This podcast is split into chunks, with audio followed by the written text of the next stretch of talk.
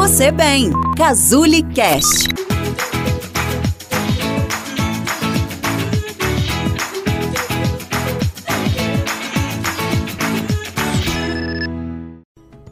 Você já pensou em como contribuir para a saúde mental do seu filho?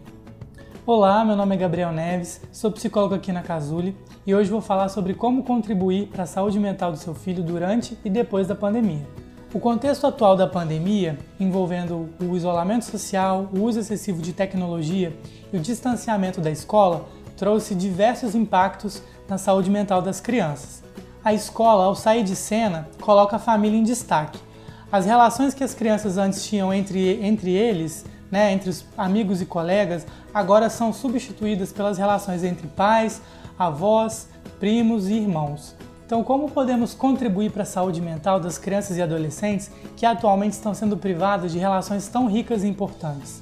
Existem cinco atitudes básicas que podem contribuir para minimizar o efeito da pandemia e promover a saúde mental de crianças e adolescentes. Bom, em primeiro lugar, é importante permitir e estimular a expressão dos sentimentos as crianças nem sempre conseguem verbalizar o que estão sentindo. Por isso é muito importante criar um ambiente familiar em que a expressão dos sentimentos seja valorizada e encorajada. É importante também prestar atenção quando eles querem se expressar.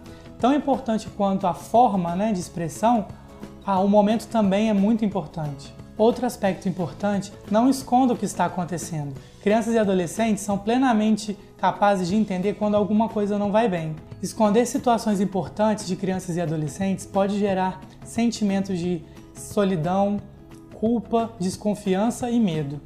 O excesso de atividades e pouco lazer podem gerar a exaustão mental, aumentando os níveis de estresse e podendo causar consequências mais graves para a saúde. Estimule o convívio e o pertencimento familiar.